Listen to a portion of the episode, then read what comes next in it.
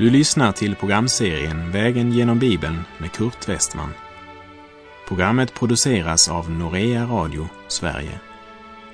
Vi befinner oss nu i profeten Jesajas bok. Slå gärna upp din bibel och följ med. Vi avslutade förra programmet med att kung Hiskia i sin stora nöd för land och folk sände bud till profeten Jesaja för att höra vad Herren hade att säga om Rabsake och om Assyriens här som stod utanför Jerusalems murar. Han hånade både Israel och Israels Gud. Och Gud låter kung Hiskia få veta att hånet och gudsbespottelsen från Assyriens kung inte har skett utan att det registrerats vid Guds tron. Och Gud kommer inte att förhålla sig likgiltig till detta. Han som hånat Guds folk och hånat Israels helige skall dö. Inte i Jerusalems närhet, men i sitt eget land. Vi läser Jesaja 37, verserna 8 till och med 13. Rabsake vände tillbaka och fann den assyriske kungen upptagen med att belägra Libna. Han hade nämligen hört att kungen hade brutit upp från Lakis. Men när Sanherib fick höra sägas om Tirhaka, kungen i Nubien, att denne hade dragit ut för att strida mot honom, skickade han så snart han hörde detta sändebud till Hiskia med detta budskap.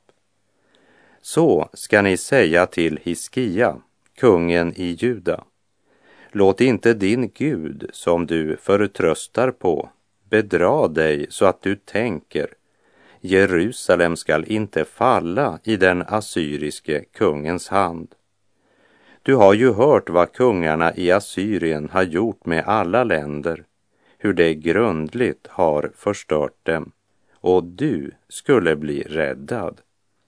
Har det folk som mina fäder fördärvade, Gosan, Haran, Resef och Edens barn i Telassar blivit räddade av sina gudar?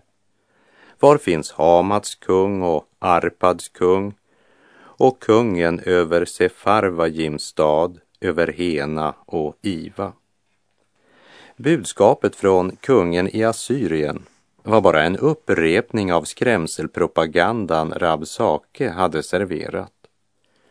Och även Sanherib säger att inga gudar hade kunnat rädda de andra nationerna.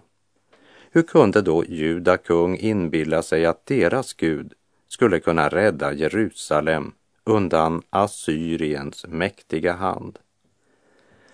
Och det är historiska fakta Sanherib citerade.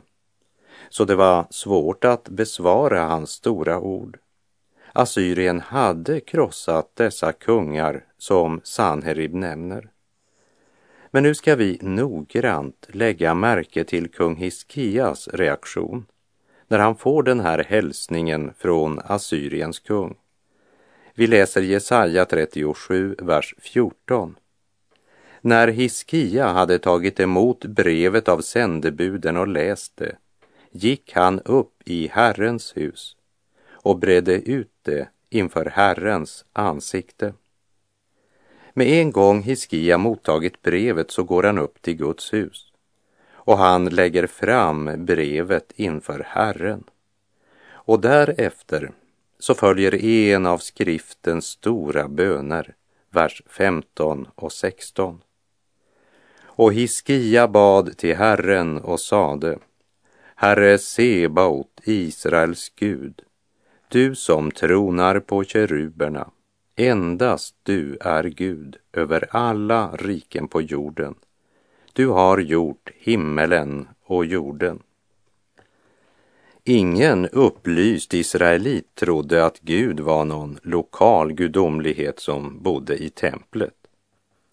Deras tro hade universella dimensioner. Kung Salomo, han bad så här i Första Kungabok 8, vers 27. Men kan då Gud verkligen bo på jorden? Se, himlarna och himlarnas himmel rymmer dig ju inte. Hur mycket mindre då detta hus som jag har byggt. Man visste att Gud var inte någon man kunde placera i en liten låda eller ett fack som templet i Jerusalem. Och han var inte bara Gud för Israel, det visste man. Han var Gud över alla riken på jorden. Ändå kallar Herren sig själv för Israels helige, Abrahams, Isaks och Jakobs Gud. Och varje sann israelit visste att han var den som skapat himmel och jord. Och kung Hiskia ropar nu till honom och ber honom höra deras rop och förlossa dem från den fiende som nu hotade dem, nämligen Assyrien. Vi läser Jesaja 37, vers 17. Herre, böj ditt öra och hör. Herre, öppna dina ögon och se. Hör alla Sanheribs ord som han har talat för att håna den levande guden. Hiskia hade vikit ut det här brevet och lagt fram det inför Herren. Och han påminner Gud om att det här brevet är ett direkt hån mot Gud. Vi läser vers 18 och 19. Det är sant, Herre, att kungarna i Assyrien har ödelagt alla länder, också sitt eget land. Och de har kastat deras gudar i elden, ty dessa var inga gudar utan verk av människohänder, trä och sten. Därför kunde de förgöra dem. Assyriens gudar var verk av människohänder. De var gjorda av trä eller sten. Och någon annan gud än det hade Assyrien inte sökt. Det var också därför Rabsake hånade Hiskia och Jerusalems folk som inför Assyriens hot hoppades på hjälp från sin Gud. Och den som inte känner Israels helige kan ta stora, hånande ord i sin mun därför att man inte förstår att det är sin skapare man hånar. Vi lägger märke till i vers 18 och 19 att Hiskia vet att det är sant att Assyrien ödelagt alla länder de angripit. Och det finns ingen orsak att förneka det. Hiskia försöker sig inte på någon verklighetsflykt utan han säger det som det är när han talar med Gud. Och det borde vi också göra, säga det precis som det är. Inga ursäkter, inga undanflykter och ingen verklighetsflykt. Bara lägga fram hela situationen precis som den är. Och så låta Gud veta vad som är vårt behov. Vi läser Jesaja 37, vers 20. Men nu, Herre vår Gud, rädda oss ur hans hand så att alla riken på jorden förstår att du, Herre, är Herren, endast du. Det är alltså inte bara en bön om egen räddning, men också en bön om att alla människor på jorden ska förstå att Herren är Gud. Framåt Kristi stridsmän, upp till helig strid, under korsets fana genom kamp till frid. Kristus själv vår konung för oss troget an, segerkraft i striden giver endast han.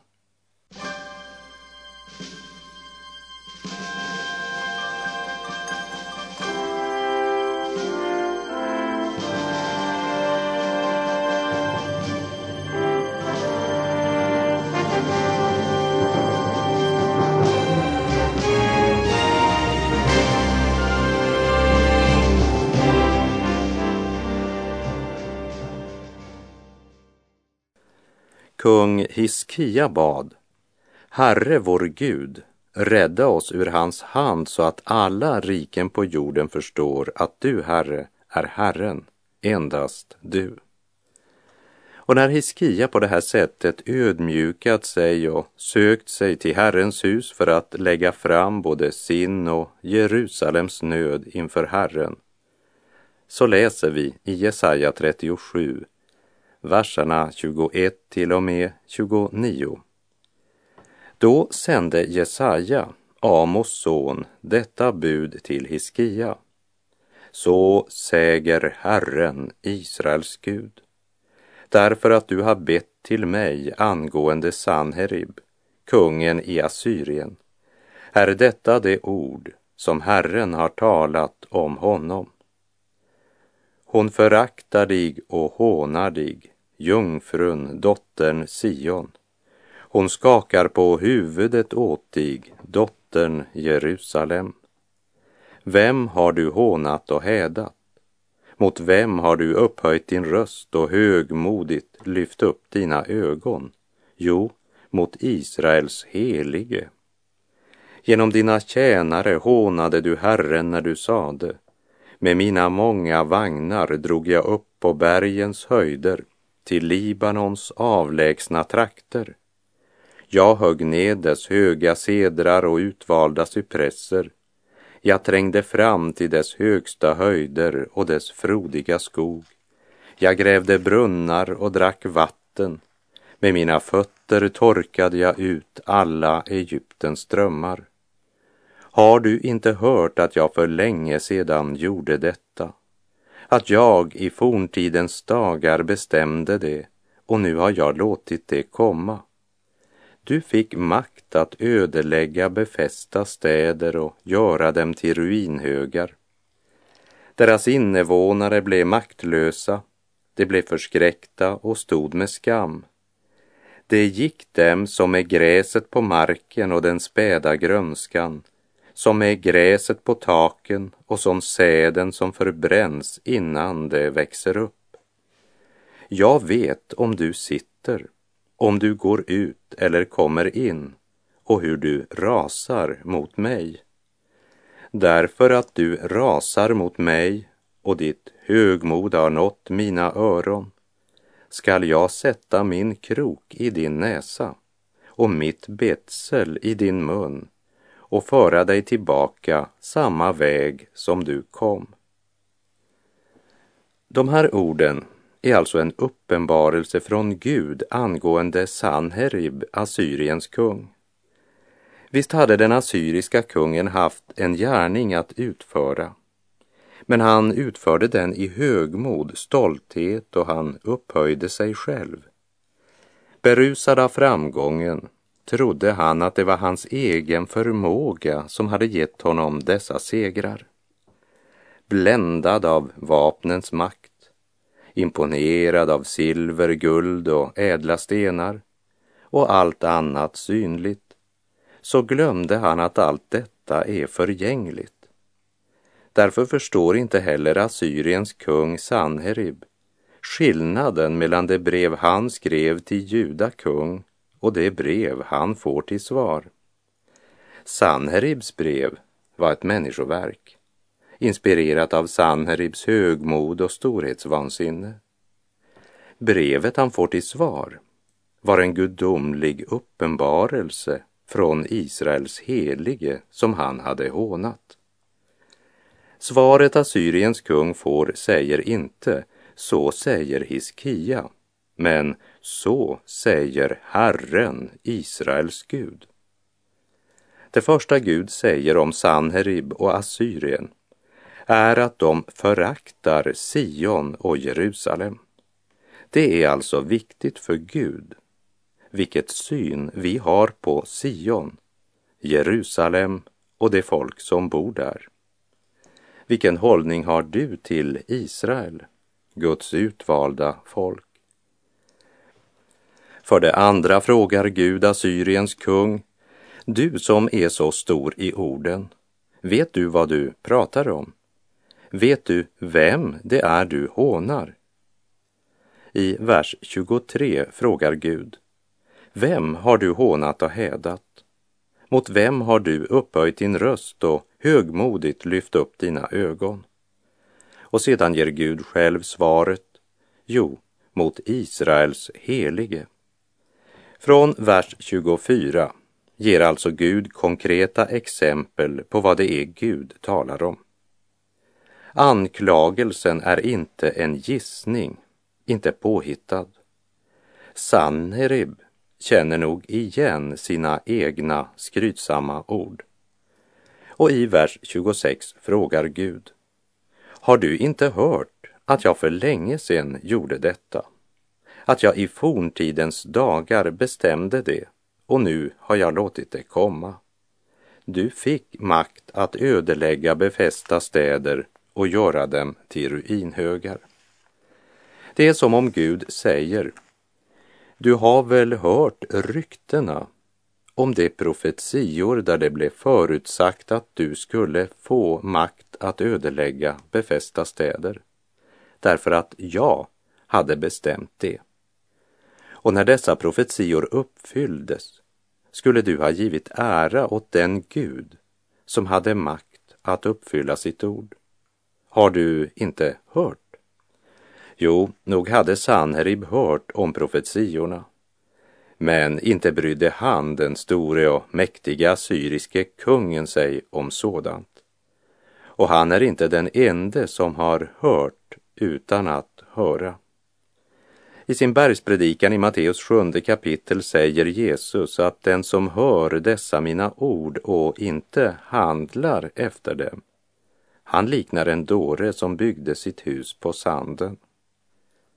Och innan vi går vidare så ska vi ta tid att läsa verserna 10 till och med 15 i Matteus evangeliets trettonde kapitel. Hör nu noga vad Jesus säger där. Lärjungarna kom då fram till Jesus och frågade, varför talar du till dem i liknelser? Han svarade dem, ni har fått lära känna himmelrikets hemligheter, men det har inte det andra. Ty den som har skall få, och det i överflöd. Men den som inte har, från honom skall tas också det han har. Jag talar till dem i liknelser, eftersom de ser utan att se och hör utan att höra eller förstå. På dem uppfylls Jesajas profetia. Även om ni hör ska ni inte förstå och även om ni ser ska ni inte se, ty detta folks hjärta är förstockat. Det hör illa med sina öron och det sluter sina ögon så att det inte ser med ögonen eller hör med öronen eller förstår med hjärtat och vänder om så att jag får bota dem. Assyriens kung Sanherib och hans stabschef Rabsake var båda sådana som hörde illa med sina öron och tillslöt sina ögon. Gud är inte orättfärdig. Och då förstår vi att Gud visste att Assyriens kung hade hört något som gjorde att han borde ha vetat bättre än att håna Israels helige. De sanningar som vi förkastar förhärdar vårt hjärta.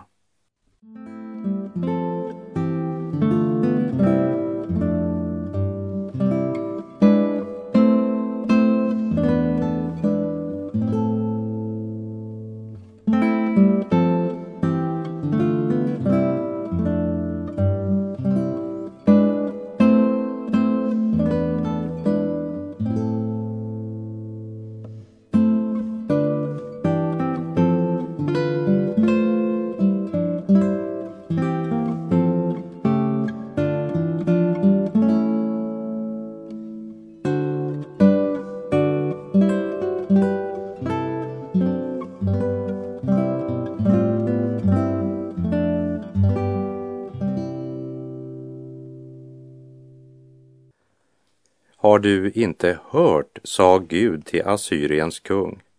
Men även om han hörde så hörde han inte. Och hur ofta är det väl inte så också med oss? Visst har vi hört att det finns en allsmäktig Gud. Vi har hört att det är människans lott att en gång dö och därefter avlägga räkenskap inför honom som ser och vet allt. Vi har hört om Guds nåd och trofasthet. Visst har vi hört om Guds omsorg, om förlåtelse, andlig kraft och evigt liv. Men många gånger ser det ut som om vi inte hade hört någonting. Hur ofta glömmer vi inte att han lever och har omsorg för oss? Och vi uppför oss som om Gud inte skulle existera. Just nu ställer Gud en närgående fråga till dig och mig. Har du inte hört evangeliets budskap?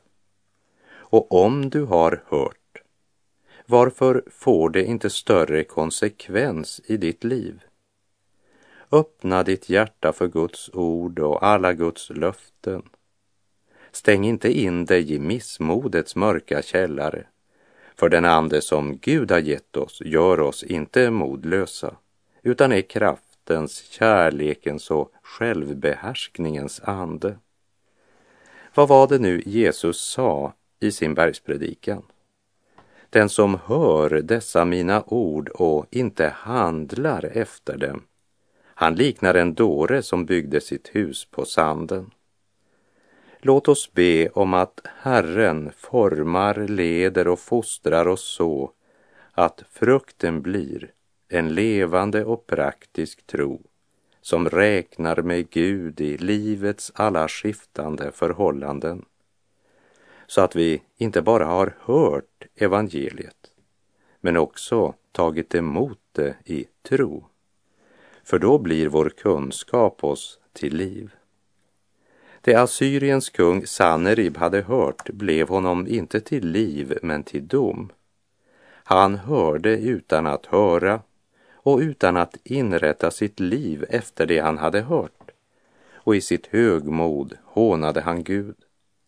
Och nu hade Guds dom fallit över Sanherib och hans rike. Vi ska lägga märke till att Gud ger kung Hiskia ett tecken.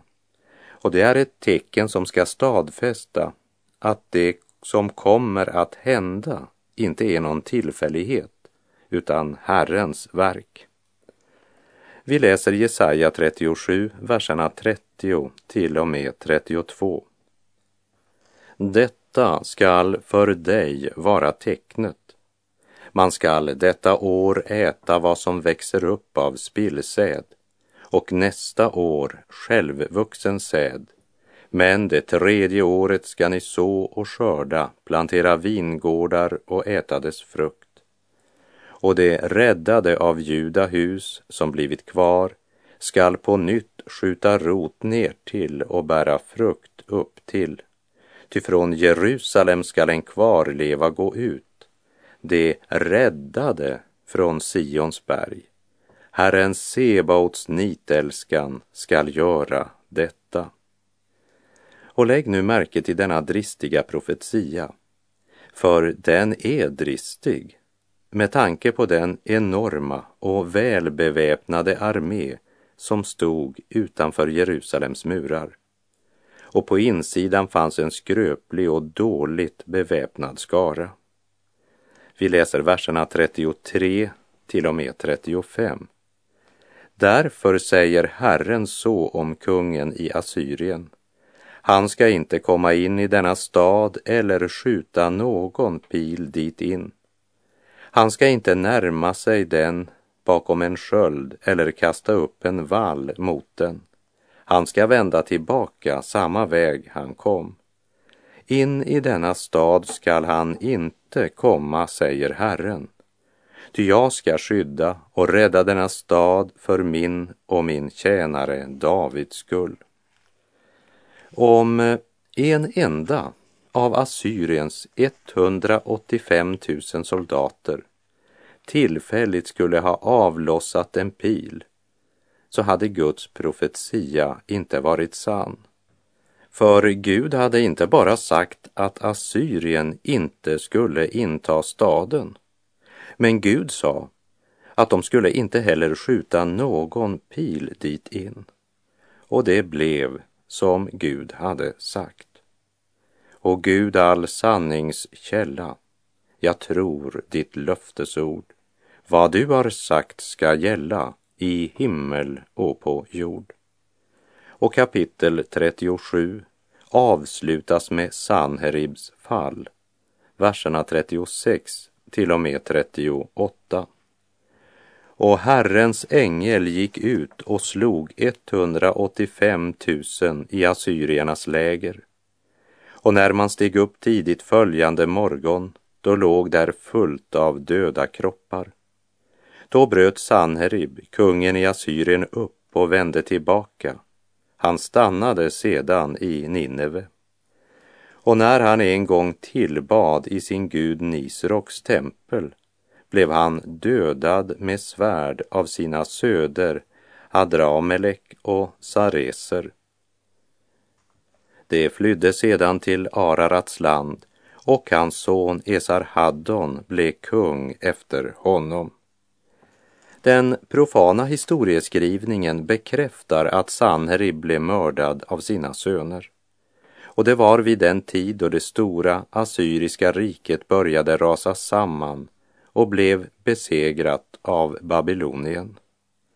Och Gud hade redan låtit Jesaja veta att han förberedde ett rike vid Eufrats stränder som skulle bli det rike som skulle krossa Assyrien och även föra sydriket Juda bort i fångenskap.